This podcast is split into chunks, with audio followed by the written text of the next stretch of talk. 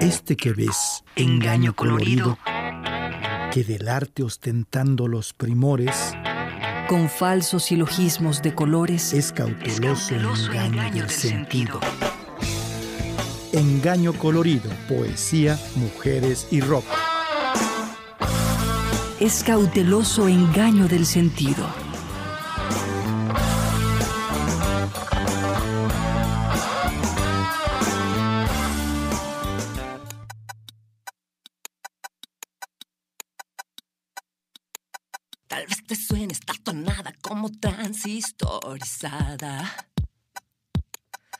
Entonada por la laringitis del escape. Pero así suena en la tema cuando vas a la merced. Tal vez te suenen mis palabras a humedad ahumada urbana. Tan cascadas por la sinusitis que contraje. Pero te traje escaparates, ya le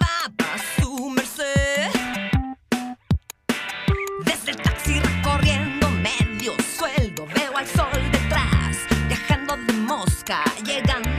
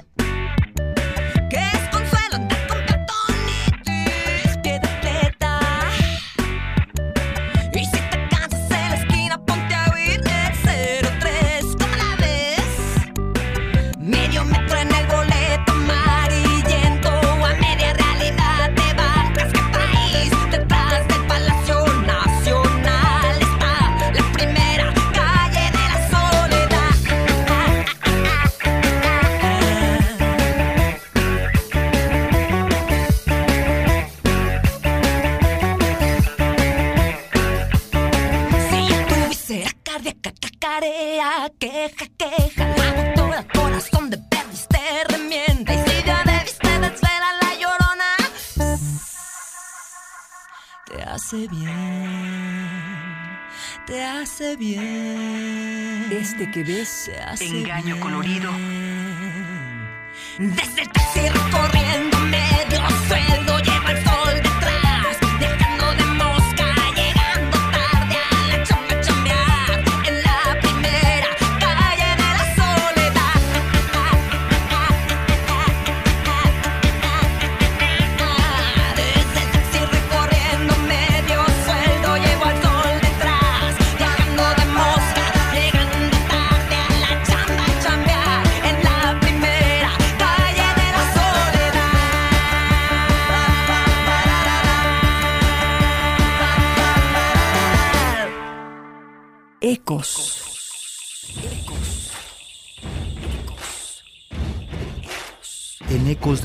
mis gemidos.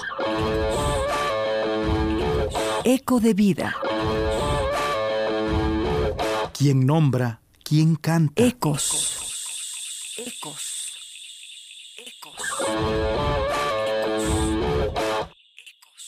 Guadalupe Teresa Amor Schmeidlen. Pita Amor. Nació el 30 de mayo de 1918 en un viejo caserón de la calle de Abraham González 66 en la Ciudad de México. Fue elogiada por Alfonso Reyes, Albert Camus y Jean-Paul Sartre. Compañera de Pablo Neruda durante la época mexicana del poeta. Él la llamaba como el canto del agua cristalina que corre de nombro franca e inmemorial, dulcísima. Se dice que era una de las mujeres más bellas de entonces. Diego Rivera la pintó desnuda tres o cuatro veces. Trabajó en cine y teatro antes de llegar a la literatura. La poesía de Guadalupe Amor habla de la angustia de vivir, de Dios, de la nada. Dentro de mis temas poéticos, lo que cuenta menos es el mundo exterior, y no se diga ya el físico, mucho menos el histórico, decía. Sus poemas se han escrito siempre en primera persona, tratando de la vida y su experiencia femenina.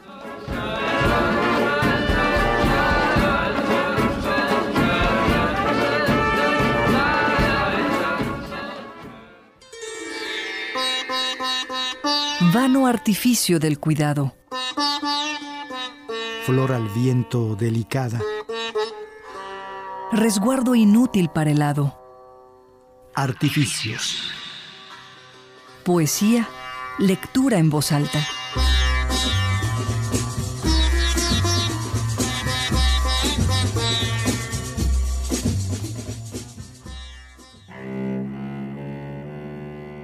Viejas raíces empolvadas. Son mis viejas raíces empolvadas la extraña clave de mi cautiverio. Atada estoy al polvo y su misterio. Llevo ajenas esencias ignoradas. Atada estoy al polvo y su misterio. En mis poros están ya señaladas las cicatrices de un eterno imperio. El polvo en mí ha marcado su cautiverio. Soy víctima de culpas olvidadas. En polvorienta forma me presiento, y a las nuevas raíces sobresalto he de legar con mi angustioso aliento. Mas conquistando el aire por asalto, nada tengo que ver con lo que siento. Soy cómplice infeliz de algo más alto. No habrá una barrera en el mundo que mi amor profundo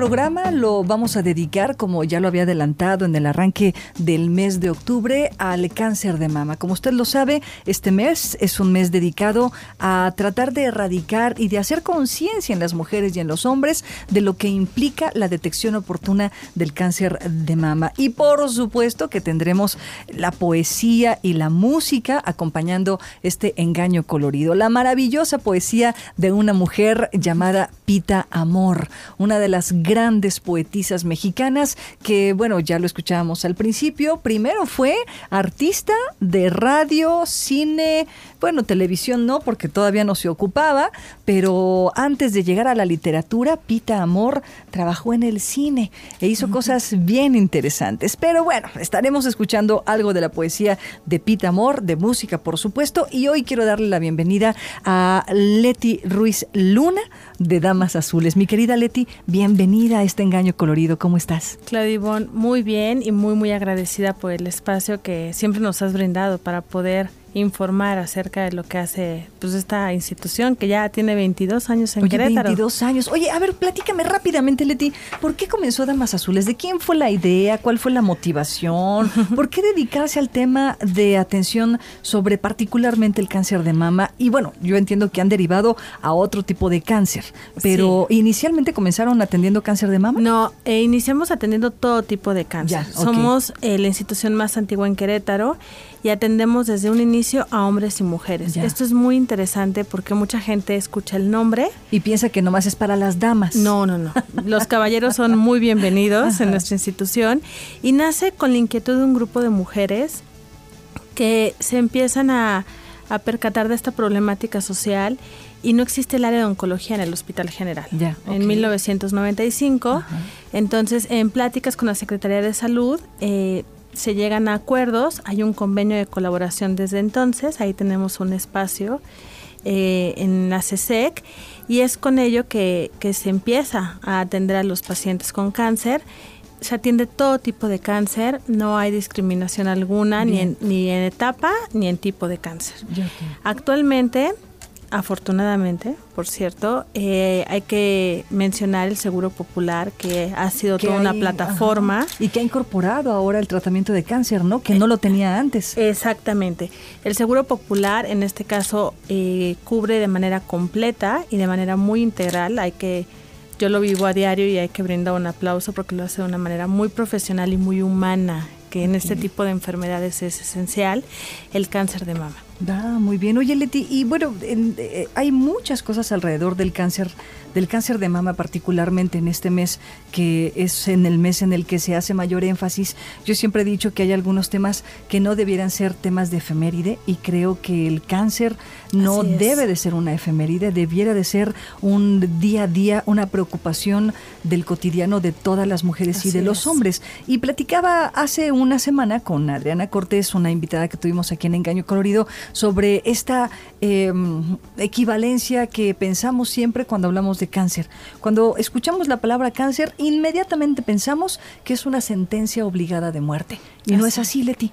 No es así. Yo tengo 17 años en la institución y yo creo que el mayor reto es eliminar la connotación tan negativa que, que se tiene de la enfermedad.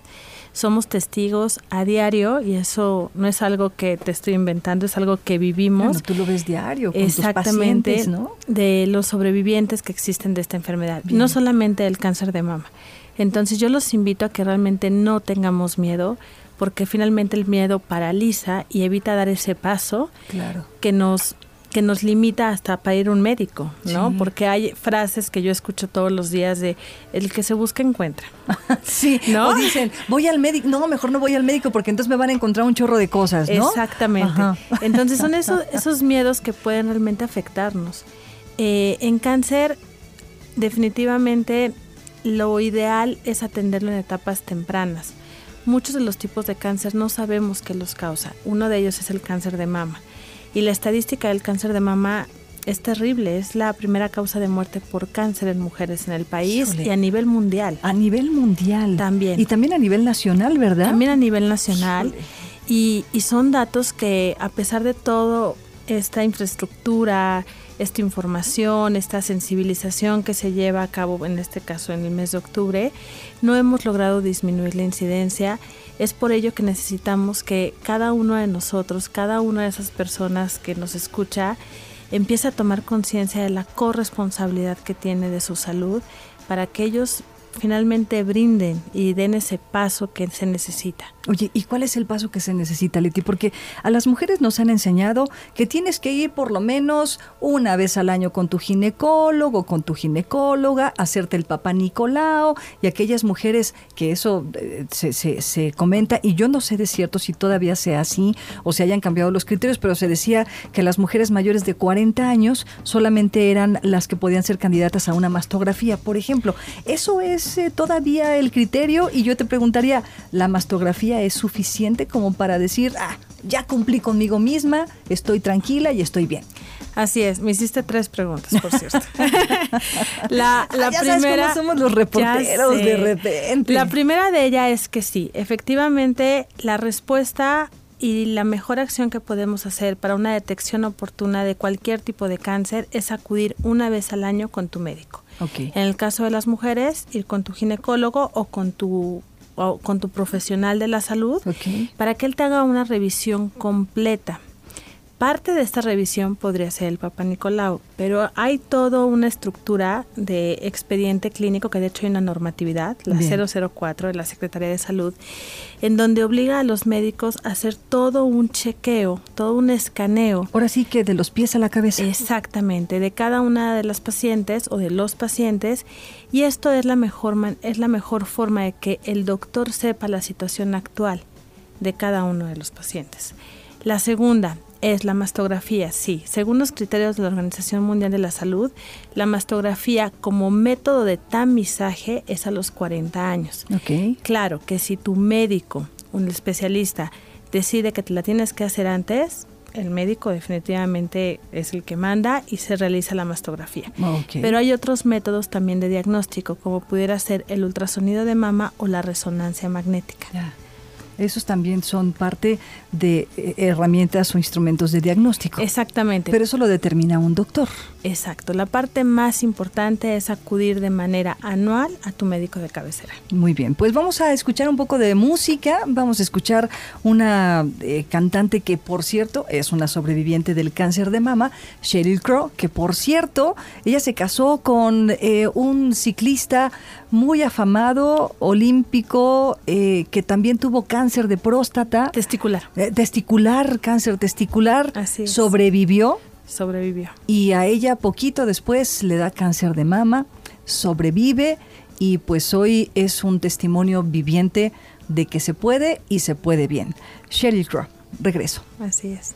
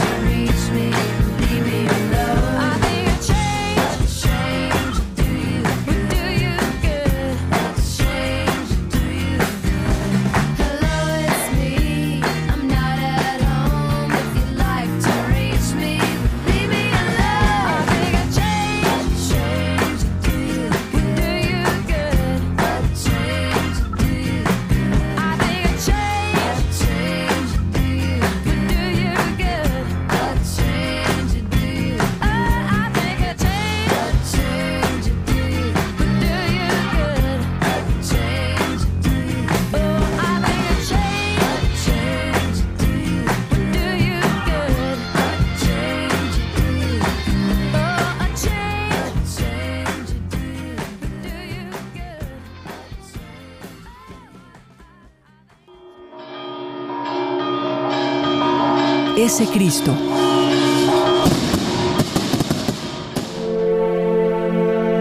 Ese Cristo de tápalo encarnado, de terciopelo recamado de oro, me causa espanto, compasión, azoro, y lo llevo en mis ojos reflejado. Ese Cristo, en su cruz crucificado, me mira tenazmente y sin decoro. Él sabe que al mirarlo siempre lloro y me pide por mí ser desclavado. Divino claustro, misterio el silencio, cumple tu tiempo. Yo miro su mirada legendaria, su agonía tan larga y estatuaria, y rechazo seguirlo contemplando, pues su muerte me está crucificando y me huyo por las calles de cemento, huyendo de ese Cristo tan violento. Dime quién eres, Dios mío tanto me hace sufrir y mi corazón marchito por ti llora sin cesar.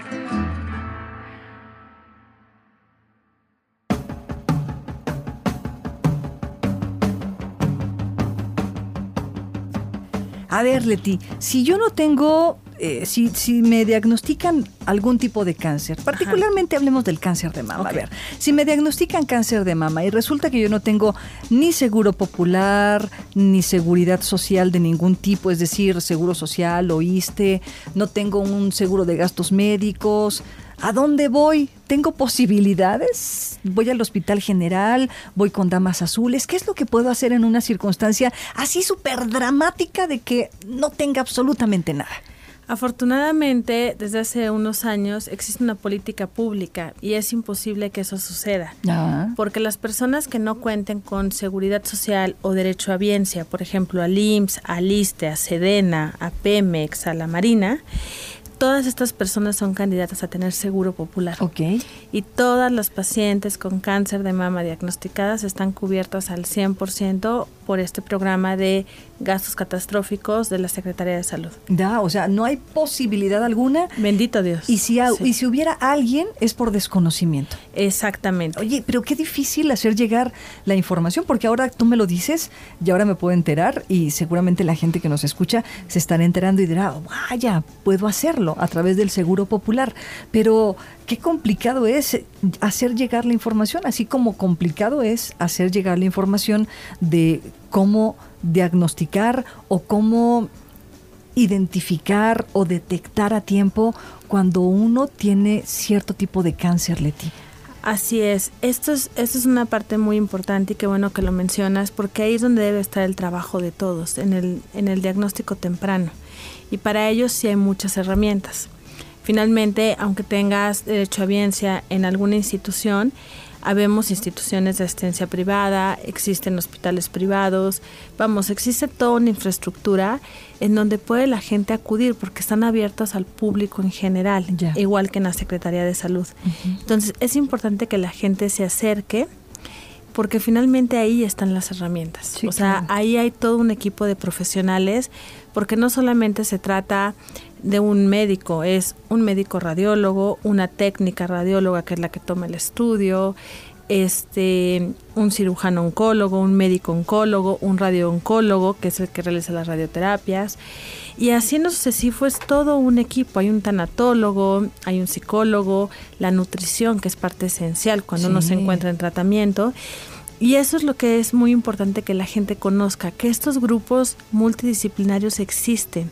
En nuestro caso contamos con todos ellos e independientemente de que la paciente se esté tratando dentro del seguro popular, las puertas están abiertas, tenemos pacientes con cáncer de mama en la parte de psicología, tanatología y nutrición y el tratamiento lo se deriva directamente al Hospital General. Nosotros atendemos otros padecimientos que no cubre el Seguro Popular, pero la gente debe de sentirse realmente aliviada por este tipo de políticas públicas porque una enfermedad de estas es de muy alto costo económico, Sí, ya sí, sin sí. hablar de lo emocional que bueno, Sí, es claro, otro que tema trae otro costo, ¿no? Exactamente. Fíjate que cuando platicaba con Adriana, ella me decía, bueno, pues es que vives muchos duelos, eh, tienes que entender muchas cosas y muchas pérdidas. Y yo te preguntaría, Leti, ¿cómo lidian en Damas Azules, por ejemplo, con estos duelos, con las enfermas, con quienes tienen el padecimiento, ya sean hombres o mujeres? ¿Cómo, cómo convencerlos? De entrada me parece que ya hay un convencimiento de facto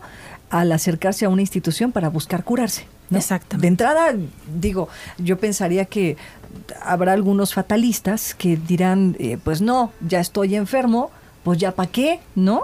Pero creo que hay muchos todavía que buscan la respuesta en la ciencia y en la medicina y buscan una esperanza de vida en el momento en que se acercan a alguna institución. Ya de facto me parece, ya hay un ánimo pues de resolver las cosas. Pero supongo que en el camino, Leti, debe de ser bien complicado pues estar levantando los ánimos, porque lo decía Adriana, a ver, es que el doctor te dice, no te deprimas porque eso no me ayuda. Pero pues cómo no Es te imposible. vas a deprimir, ¿no? No, es imposible. Eso es, eh, es evitar un duelo, porque de hecho para poder pasar un duelo tienes que pasar por todos estos procesos. Claro. Muchos de nuestros pacientes llegan en etapa de negación del duelo Y yo creo que aquí la parte más valiosa que tiene Damas Azules y que yo digo que es el corazón de la institución es esta parte justamente. La contención que tenemos de cada paciente cuando llega, porque muchos de ellos están recién diagnosticados y realmente están perdidos. O sea, de, Confundidos, confundidos, enojados. enojados. Sí, claro. las y, y yo creo que esa es la parte más bonita de Damas. Eh, a mí en lo personal es, es algo que me nutre mucho. Estar en esta parte de contención. Obviamente todas tenemos una preparación de tanatología para poder leer al paciente y poderle darle las mejores herramientas, porque también hay que hay que ver que cada uno tiene necesidades muy específicas. Todos ellos requieren un traje a la medida, una, una situación muy, muy detallada, porque cada uno de ellos tiene ci- circunstancias tan, tan, tan especiales. Hay gente que llega solita, hay gente que llega con toda la familia y eso es maravilloso cuando ves que se trajeron hasta la abuelita. Sí, claro, porque ahí se refleja el apoyo alrededor de la persona. ¿no? Exactamente. Pero oye, la gente que llega sola, imagino que debe de ser una condición, una circunstancia bien complicada. Y aunque lleguen con familia, también hay que explicarle a la familia que no pueden tomar decisiones por el Por la paciente. persona, claro, Hay claro. que enseñarles cómo es tratar a un paciente con cáncer, decirle que finalmente la decisión está en el paciente, pero eso sí, tiene que tomar decisiones muy informadas. Y una buena noticia que te tengo que dar es que no tenemos abandono de tratamientos. Ah, muy bien. O sea, Tanto hombres como mujeres Y terminan. Terminan. Bien. La verdad es que eso te habla de grandes guerreros. Yo siempre he dicho que nosotros recibimos muchísimo más de lo que podemos dar y, y realmente aprendes de cada uno de ellos. ¿eh? Que aún en circunstancias muy complicadas, la tasa de abandono que tenemos es de 0%. Oye, y justo para allá iba, Leti. El tiempo se me está eh, acabando, pero quiero preguntarte, ¿cómo lo procesas? Es, un- es una pregunta muy personal. Ya no me digas de damas azules. A ver, dime, Leti Ruiz Luna, ¿cómo llega en la noche a su casa después de un día de historias, de pérdidas o de ganancias? No lo sé, porque supongo que en el día a día tendrás pérdidas y ganancias. Así hablando es. de gente que permanece o de gente que no, no, eh, no puede superar el cáncer. ¿Cómo llegas en la noche a tu casa, Leti?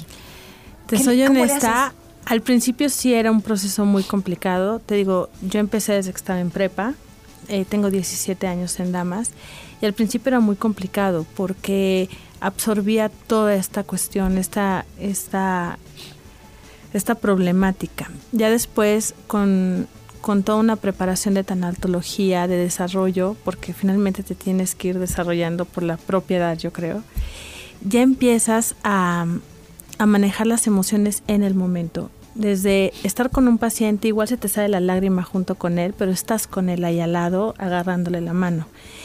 Y al final del día te puedo decir que llego satisfecha y agradeciendo enormemente todo lo que tienes. La verdad es que aprendes a apreciar desde un desayuno con tu familia, Claro. lo que sea, ¿no? Unos huevitos, lo que quieras, pero acompañado y empiezas a ver la vida desde otra perspectiva. Eh, te quitas muchas muchas problemáticas que tan vacías Sí, claro. y, y cada día, cada momento agradeces porque te das cuenta que una bolita, un diagnóstico, de un día a otro puede cambiar la vida radicalmente y para mí es un alimento. ¿eh? Yo te puedo decir que yo llego agradecida y sí, es un proceso finalmente, nunca ha sido fácil, Así, claro. pero, pero sí cada día aprendes a no preocuparte, sino a ocuparte de la problemática y cuando sabes que pudiste dar un poquito de ti a alguien, realmente quedas muy, muy satisfecha. Teléfonos y formas de contacto en Damas Azules, Leti. Pues nos pueden localizar en redes sociales que ahorita están tan De moda. mo- de moda. Estamos, nuestra página es www.damasazules.org, Facebook Damas Azules, Twitter arroba Damas Azules. Estamos ubicadas aquí muy, muy céntricas. Estamos en Juan Caballero y Ocio, número 228 en la colonia Jardines de Querétaro. O nos pueden llamar, estamos en horario corrido de lunes a sábado al 224-3388, 212-6546 y 384-9187. Bueno, pues ahí está, Damas Azules. Gracias por el espacio de todo corazón, gracias por ser nuestra voz. Muchísimas gracias a ti, Leti.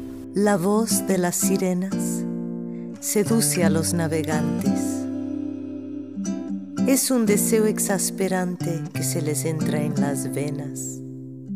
Así le pone cadenas al hombre por el oído, la mujer que lo ha escogido para llevárselo al mar. Allá te voy a enseñar lo prometido.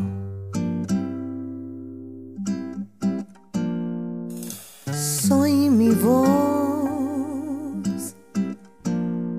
cuerpo y alma. Soy mi voz, cuerpo y alma. Soy razón, Soy palabra, cantando soy. Soy un torrente de sonidos. Sueños y soy. Soy un suspiro. Soy gemido. En esta voz reveló todo lo vivido. sé de la luz, sé de la noche enardecida,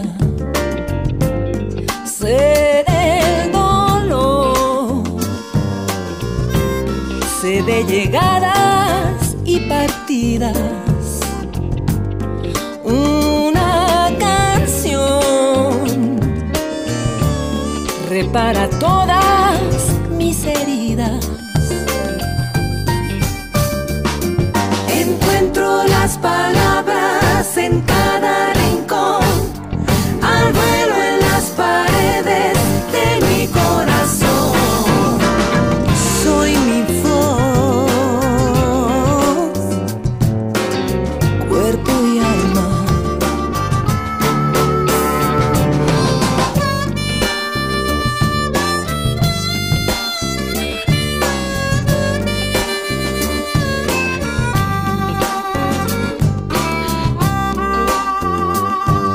Este que ves, Engaño colorido.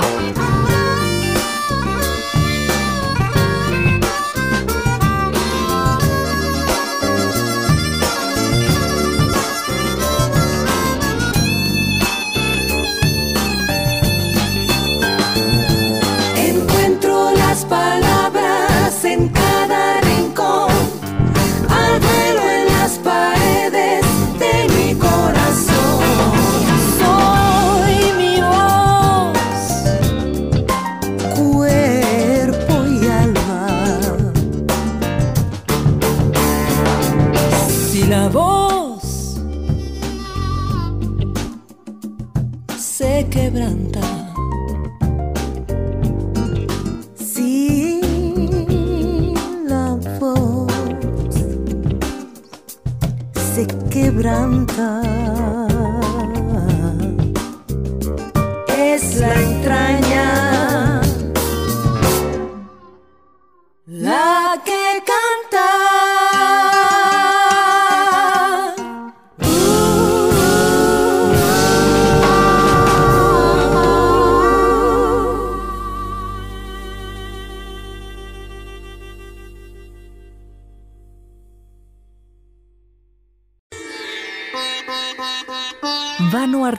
del cuidado.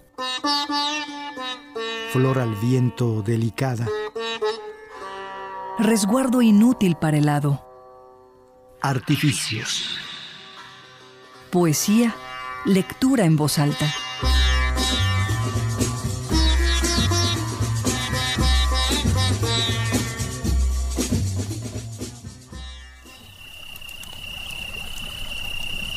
La enamorada.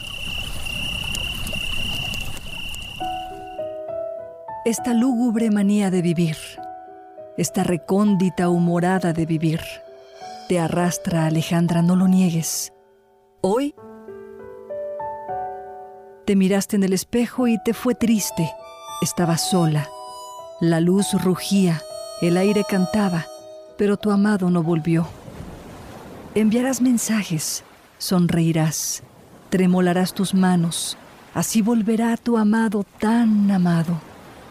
Oyes la demente sirena que lo robó, el barco con barbas de espuma donde murieron las risas. Recuerdas el último abrazo. Oh, nada de angustias. Ríe en el pañuelo, llora a carcajadas, pero cierra las puertas de tu rostro para que no digan luego que aquella mujer enamorada fuiste tú. Te remuerden los días,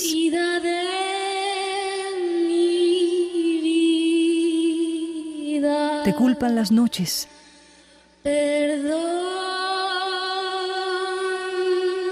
Si es que te te duele la vida tanto, tanto. Desesperada,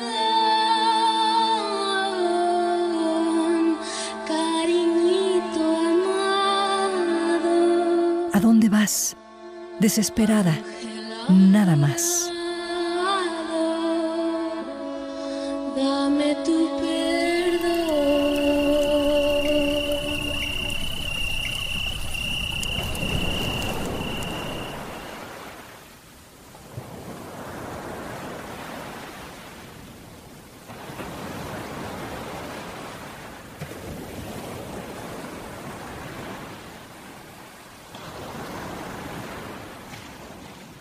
Ecos.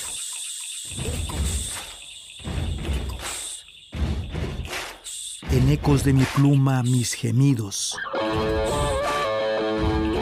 Eco de vida. ¿Quién nombra? ¿Quién canta? Ecos.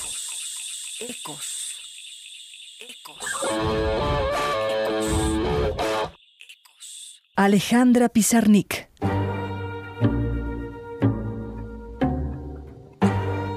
Alejandra Pizarnik nació en Buenos Aires el 29 de abril de 1936 en una familia de inmigrantes de Europa Oriental.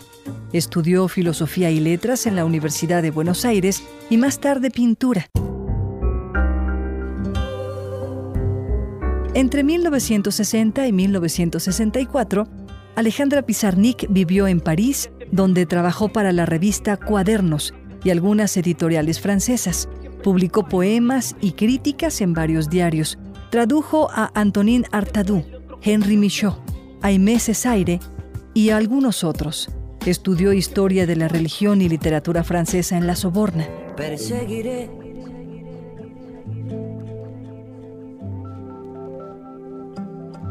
los rastros de este afán.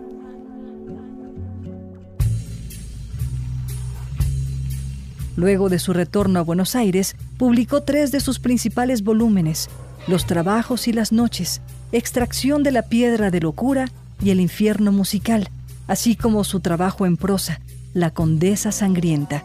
En 1969 recibió una beca y en 1971 una más. El 25 de septiembre de 1972, mientras pasaba un fin de semana fuera de la clínica psiquiátrica donde estaba internada, Pizarnik murió de una sobredosis intencional de seconal.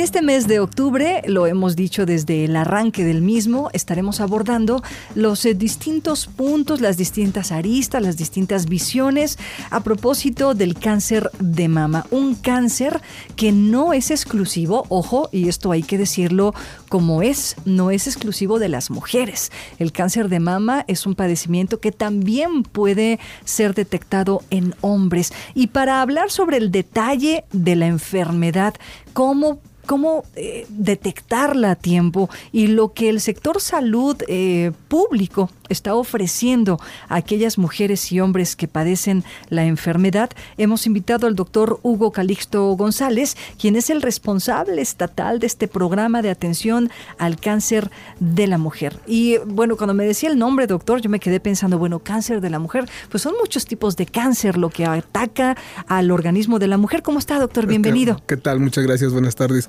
Eh, sí, efectivamente, el programa en teoría por lo menos abarca tres enfermedades, que es cáncer cervicouterino, cáncer de mama y cáncer de ovario. Oiga, que este último complicadísimo de detectar a tiempo, ¿verdad? No es tan sencillo, no es tan simple. De hecho, como tal, no existe un programa tan estandarizado, tan formado como en cáncer cervicuterino y de mama. Eh, por la complicación, por la- el lugar donde se encuentra, no tenemos una prueba que nos sirva como estándar de oro para hacer un diagnóstico oportuno. Sí, yo leía por ahí que eh, a veces se confunden los síntomas de la colitis crónica, por ejemplo, con un cáncer de ovario. Pero bueno, no quiero asustar a la gente, a las mujeres particularmente, pero sí es importante insistir en que este en particular requiere de revisiones sistemáticas, anuales y muy disciplinadas para nosotras las mujeres, ¿no? Para descartar el cáncer de ovario. Es correcto, y que se suma también antecedentes en la familia de otros tipos de cánceres, incluyendo cáncer de mama. Ya. Entonces, si ya en la familia tenemos ese antecedente, sí es sano estar una, con una revisión por lo menos anual. Oiga, y por cierto, hablando de familias, Doc, ¿es eh, hereditario el cáncer? El cáncer sí tiene cierta predisposición genética. Sin embargo, aun cuando tengamos esta carga genética ya en la sangre, eh, sí depende mucho de nuestros hábitos, de nuestros estilos de vida para poder desencadenar o no este chip. Eh, es- esa, esa información ya la traemos. Sin embargo, si por ejemplo tenemos una un paciente, un- una persona que es obesa, que sus hábitos dietéticos son malos, que no hace ejercicio, que no consume agua, pues sus probabilidades de desarrollar cáncer aumentan. Y aumentan 2, 3, 4, 5, 20 veces más comparado a una persona que, que hace una dieta normal, que come frutas y verduras, que consume agua natural. Es totalmente diferente. O sea, sí depende mucho de nuestros hábitos. Podemos tener la carga, sin embargo, no necesariamente nos va a dar la enfermedad. Ya, o sea, digamos que hay factores de riesgo que pueden potencializar la posibilidad de que nos dé cáncer. Es correcto, es ese gatillito que va a estar presente en todo momento y que uno lo desencadena. Ay, eh, qué, qué complicado. Lo que acaba de decir Doc es fuertísimo porque es nuestra propia responsabilidad. O sea, lo voy a decir así y a lo mejor no tenemos esa conciencia ni hombres ni mujeres. Yo creo que no es un asunto de género. Lo que acaba de decir es, es nuestra propia responsabilidad. ¡Qué fuerte! Es decir, si, si efectivamente me enfermo, no es porque aparezca de manera espontánea la posibilidad de una enfermedad. Es correcto. Y, también asumir la responsabilidad que tenemos a veces como padres o como cuidadores primarios de una niñez, de una juventud. Eh, los que alimentamos, los que nutrimos a los niños, a los jóvenes, somos nosotros como adultos. Somos la mamá, es la abuelita que está a cargo, es la vecina, que podemos hacer que un niño coma verduras y fruta o que no coma nada de esto y al contrario tengamos consumiendo N cantidad de, de chucherías, de alimentos chatarra que generan una obesidad y, y sucede algo muy curioso con las enfermedades crónicas como el cáncer de mama. Están, te- están teniendo un rejuvenecimiento. Yo esperaba una enfermedad de cáncer de mama después de los 40. En su momento Sí. era como que el estándar y lo esperado. Cada vez tenemos pacientes a Más edades jóvenes. más tempranas con esta enfermedad. Pero también es cierto, nosotros, nuestro índice de obesidad no era el mismo cuando estábamos hace 20, 30 años que actualmente.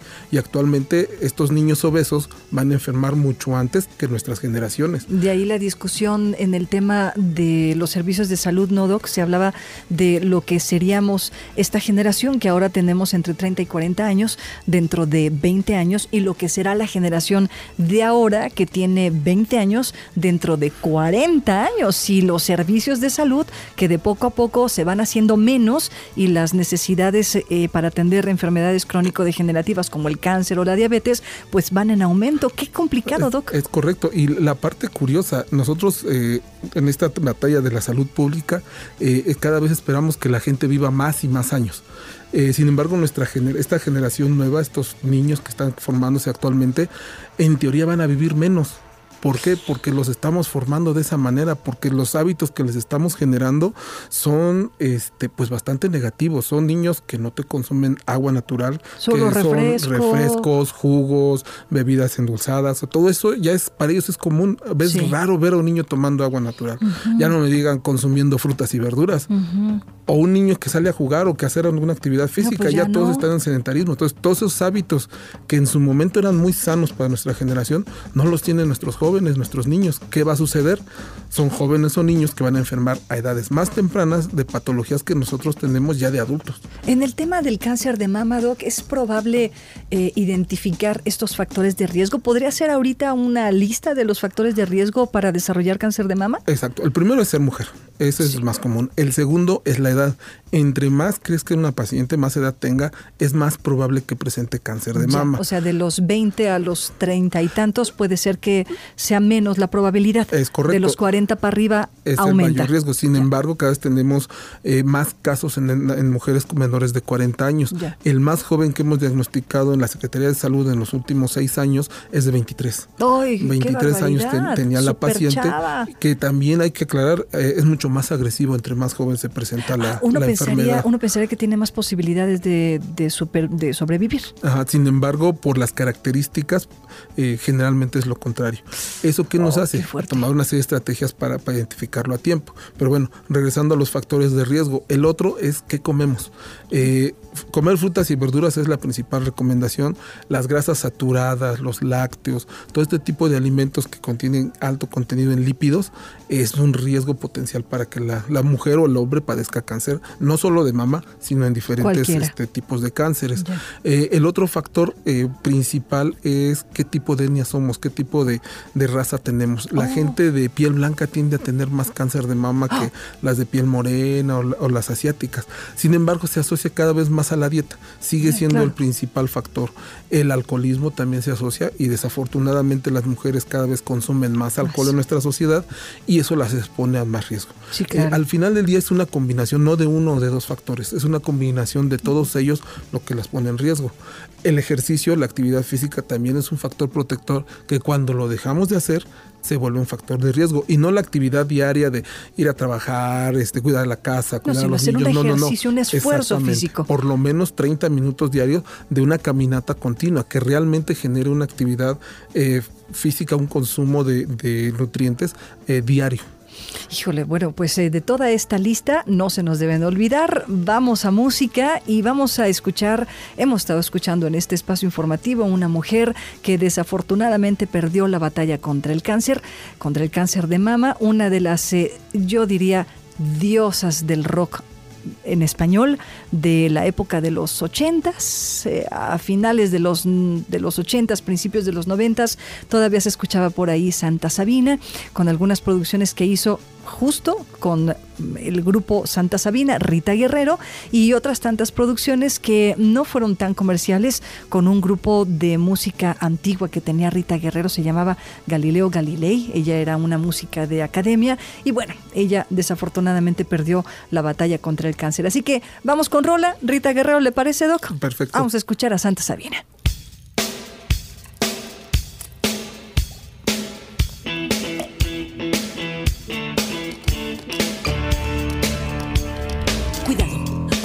Para acá, no te tardes mucho, mucho menos hoy. Sabes tú, ayer solía imaginarte, imaginar, danzando en pueblos perdidos, espere. Sabe a una y un consuelo, trazando lejanías, tiñendo mares, arraigados por caminos melancólicos, trazando lejanías, tiñendo mares. ¿Que no debía de estar en la escuela? Sáquese de aquí, que no más es un gasto de saliva, todos mirándose, es re peligroso. Por ahí es exactamente donde yo pasé. El camino es largo y ya era hora. ¿Conoces tu niño perdido? Encontraron al espíritu en la esquina de Tlalpan y el eje 10. Lo debrayaban, debrayaban, cada quien en su esquina, cada quien en su esquina, cada quien en su esquina.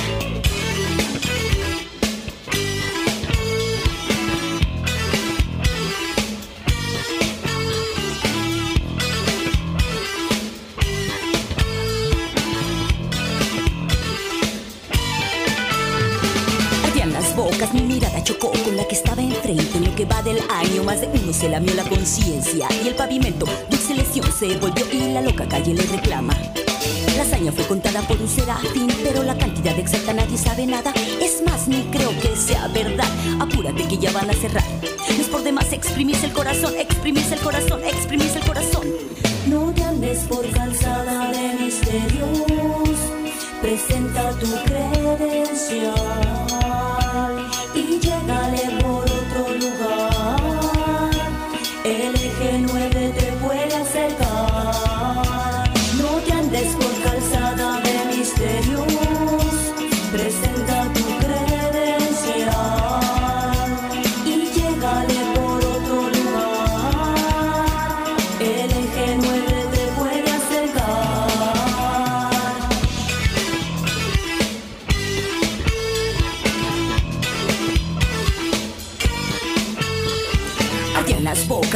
chocó con la que estaba enfrente en lo que va del año. Más de uno se lamió la conciencia. Y pavimento dulce lesión se volvió y la loca calle le reclama.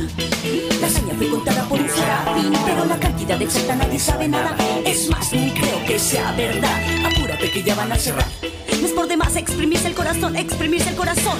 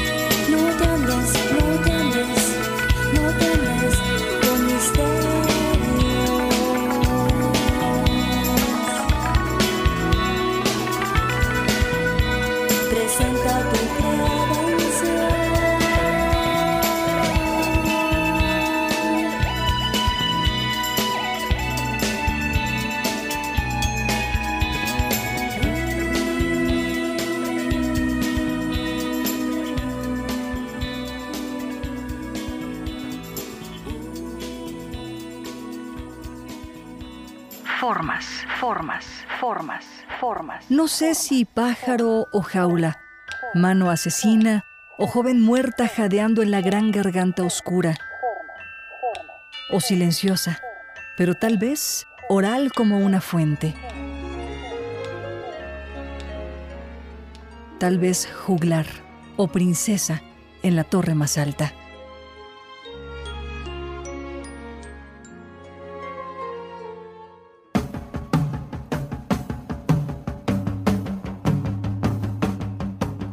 Bueno, me estaba contando el doctor Hugo Calixto que Rita Guerrero abandonó el tratamiento. Sí, es correcto. El tratamiento de cáncer de mama es muy intenso el primer año. Eh, estamos hablando de cirugías, quimioterapia, radioterapia, hormonoterapia, eh, que, que hay que estar de manera intensiva ahí. Y, y entre más apegado es el tratamiento, mucho mejor es el éxito. Eh, yo creo que, que lo más difícil es mantenerse. Sumado a eso, generalmente en este primer año de tratamiento se debe tener un acompañamiento emocional porque se pasan por situaciones y momentos muy, muy difíciles. Imagino. Quizás de los más complejos es eh, la pérdida del cabello, ¿no? A Sí, veces claro, no es las tanto mujeres. el tratamiento y demás. ¿Qué sucede con Rita Guerrero? Se- ella inicia su tratamiento en el Hospital General de México. eh, seguramente en este transcurso del primer año se desespera, busca otras opciones, medicina alternativa, pero abandona el tratamiento tradicional. ¿Esto qué nos genera? Y esto nos lo genera en cualquier paciente. La enfermedad sigue evolucionando. Eh, de repente estos tratamientos, pues, milagro que a veces se venden en, en la calle y entiendo la desesperación de la gente, eh, lo, lo difícil que es soportar una quimioterapia para muchas, una, una radioterapia, pues nos hace buscar otras opciones, un plan B. Pero el abandonar un tratamiento inicial complica la enfermedad. ¿Y es posible combinarlos, Doc? Es posible siempre bajo supervisión del médico oncólogo, Ya. porque como en todo, hay sustancias químicas que ya cuando se trata de ingerirlas eh, pueden hacer alguna un efecto secundario Una adverso reacción, con- claro. exactamente en el tratamiento. Entonces, obviamente no es exponer a la paciente, pero y siempre hablarlo de manera clara. Cuando no se compromete esta situación, se puede tomar de manera complementaria. Sin embargo, lo recomendable es de entrada no abandonar y, y apegarse a los controles y al tratamiento que se debe de tener durante este primer año, que es la fase intensiva. Ya. ¿Qué pasa con Rita Guerrero? Abandona el tratamiento, regresa a buscar atención ahora en el INCAN, pero ya el estadio era muy avanzado. Realmente ya se pudo hacer muy poco por ella. Ya tenía metástasis. Ya tenía metástasis, ya tenía Ujú. complicaciones. Y pues bueno, llega un punto en que la medicina ya no puede real- realizar mucho por, por las pacientes. Yo platicaba en eh, un- una edición de Engaño Colorido con una sobreviviente del cáncer y ella me decía, eh, se requiere de mucha disciplina, hay muchos duelos en el camino, pero lo más importante es que el mensaje que ella da a la gente es que el cáncer no es equivalente a una sentencia de muerte. Doc, y yo le preguntaría, como especialista en medicina, ¿estamos en lo correcto? Es no correcto. necesariamente la gente se muere de cáncer. No, no, no. Y afortunadamente eh, en el estado, en Querétaro, cada vez se tiene más éxito en los tratamientos. Bien. Mucho tiene que ver, primero, la participación de la gente en su diagnóstico oportuno. Dos, el apego terapéutico que, que hablábamos hace un rato eh, está ya sustentado en tres, en tres pilares básicos. Uno, el tratamiento médico que no lo podemos dejar de lado, que es básico.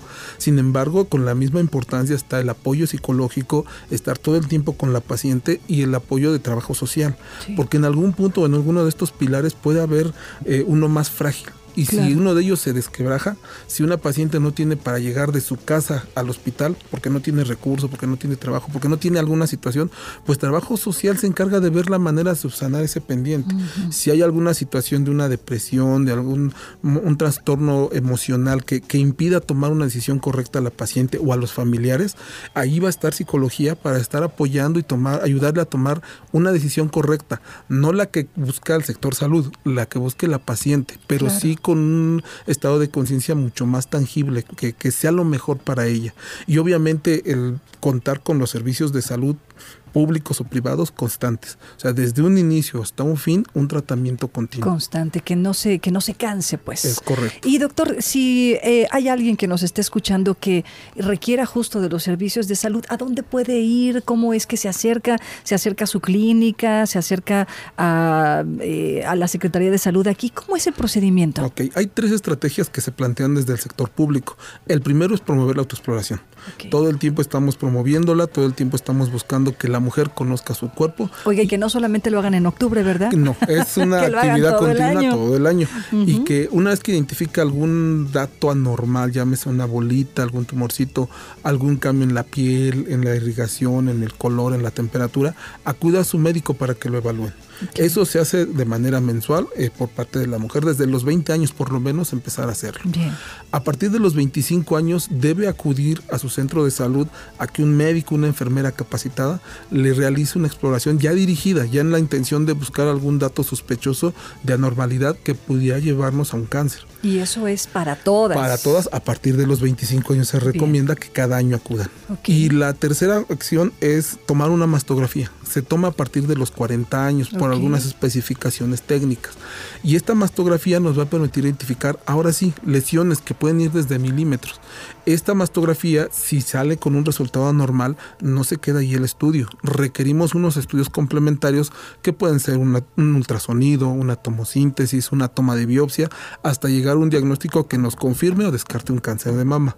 Ya una vez que tenemos el diagnóstico, eh, se oferta el tratamiento correspondiente al tipo de lesión, porque hay diferentes tipos de, Claro. de lesiones oncológicas. Entonces, es más o menos el caminito que se tiene que seguir. Eh, la especificación de la mastografía tiene que ver con las características de la mama de las mujeres jóvenes. O sea, las Sí. mujeres jóvenes, por la cantidad de grasa que tienen, es difícil que nos funcione ese, ese Sí. estudio. Por eso es a partir de los 40 años. Y además hay una serie de exigencias de control de calidad que requerimos que no vayan con desodorante, con crema, que no lleven maquillaje, que no lleven ningún tipo de sustancias sobre pecho, axilas, mamas, nada, nada, nada, ni cara. ¿Por qué? Porque esas sustancias pueden darnos una imagen errónea de una lesión. Entonces, así como cuando voy a tomarme un estudio de sangre, me piden que vaya en, ayunas, ayuno, que vaya sin tomar agua. Vamos, me dan ciertos requisitos para la mastografía. Estos son los requisitos que nos aseguran un estudio de calidad. Si necesito una mastografía, voy al Hospital del Niño y la Mujer. No, está la UNEM Dedicam Ok. a un lado del niño y la mujer. Ahí, ahí tenemos dos teléfonos, 229-1819 y 229-1824. Eh, se hace la llamada eh, le toman una serie de datos, entre otros el del grupo de edad, y le agendan una cita. Nada que cabe aclarar, en este momento eh, estamos atendiendo únicamente pacientes con seguro popular. Ya. Porque el INSS está promoviendo una estrategia en la cual ellos contrataron un sistema de un laboratorio privado en donde la gente que tiene IMSS llega con ellos, se identifica como del grupo de riesgo y le están dando una cita en estos laboratorios. Igual, la gran ventaja es que son estudios gratuitos, tanto en el IMSS como en el ISTE como en la CSEC, eh, y que de una u otra manera no solo es el estudio de mastografía, vienen todos los estudios complementarios que se requiera en cada caso. Muy bien, pues doctor, el tiempo se me acaba y creo que vale la pena hacer cita literal y materialmente con el doctor Hugo Calixto González para que se dé una vuelta otro día en Engaño Colorido. doc. ¿Cómo Claro ve? que sí, será un placer. Muchísimas gracias. Muchas doctor. gracias. Vámonos con música, sí, ¿verdad? Vamos a despedir este espacio con música y nos escuchamos el próximo lunes.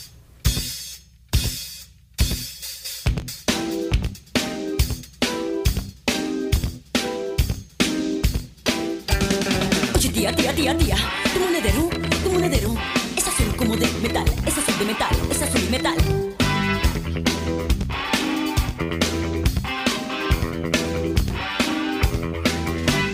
Oye, tía, tía, tía, tía, tu monedero, tu monedero es azul como de metal, es azul de metal, es azul y metal. Tía, tía, tía, tía, tía, tus manos largas dicen, compra chiquis, quiero chiqui, chiqui, chiqui, chiqui, chiqui, chiqui, chiqui, chiquis.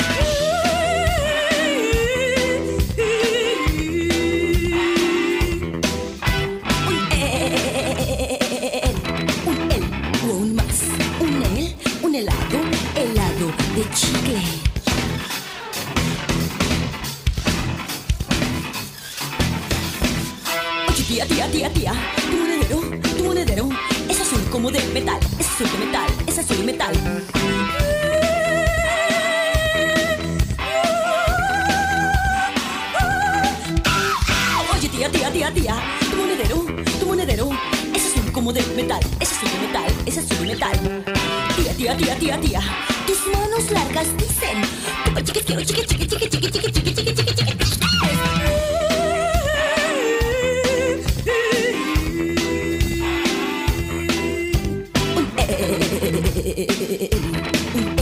Un más, un el, un helado, helado, un chicle. Cauteloso engaño del sentido. Engaño colorido. Poesía, mujeres y rock. Excusar de los años los horrores. Venciendo del tiempo los rigores. Engaño colorido.